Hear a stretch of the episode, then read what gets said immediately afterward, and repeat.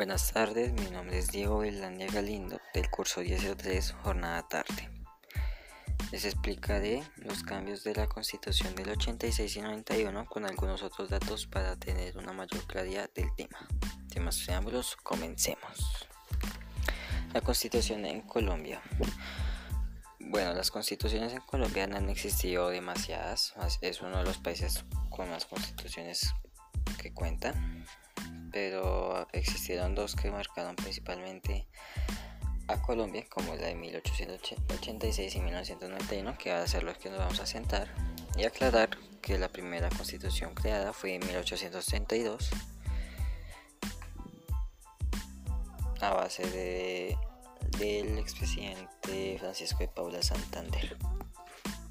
Constitución de 1886. Esta constitución fue impulsada por un movimiento centralista y conservador liderada por el expresidente Rafael Núñez y su, su amigo Miguel Antonio Caro.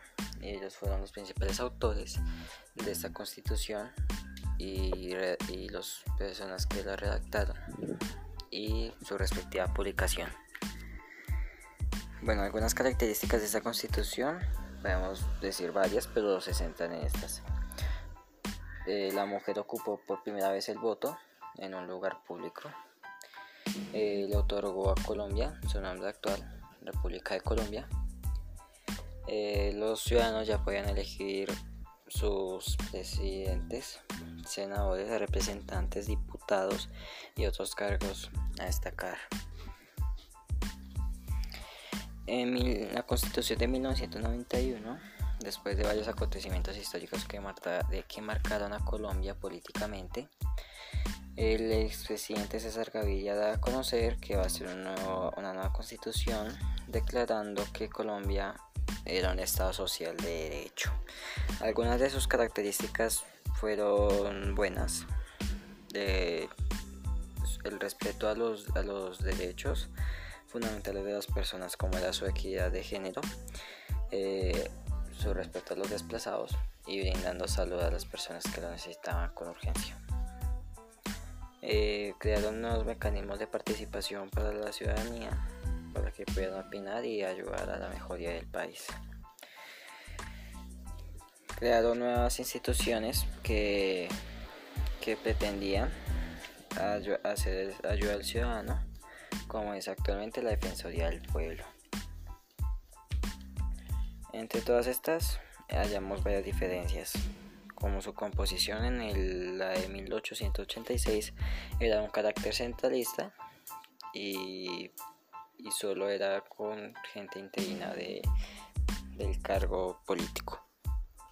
En la de 1991 ya otorga más libertad a los ciudadanos y les otorga 13 títulos y 380 artículos para complementarlos con los demás artículos antepasados.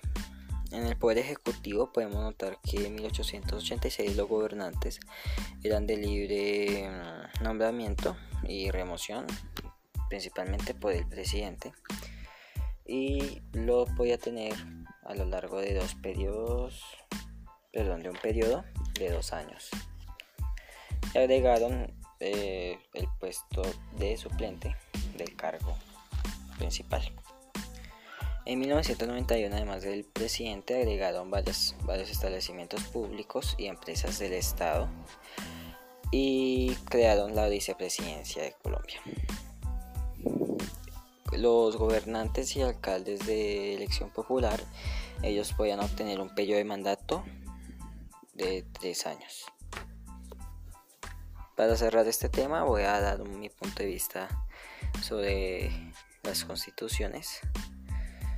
Entonces, estas, estas constituciones han marcado el futuro del país, principalmente con sus decisiones y notar lo centralista y lo derechista que eran estas constituciones. Cabe recalcar que a Colombia le ha servido demasiado esto, pero que podemos mejorar un poco más. Y espero que esto con lo largo de los años y con próximas generaciones podamos mejorar. Muchas gracias por la atención prestada.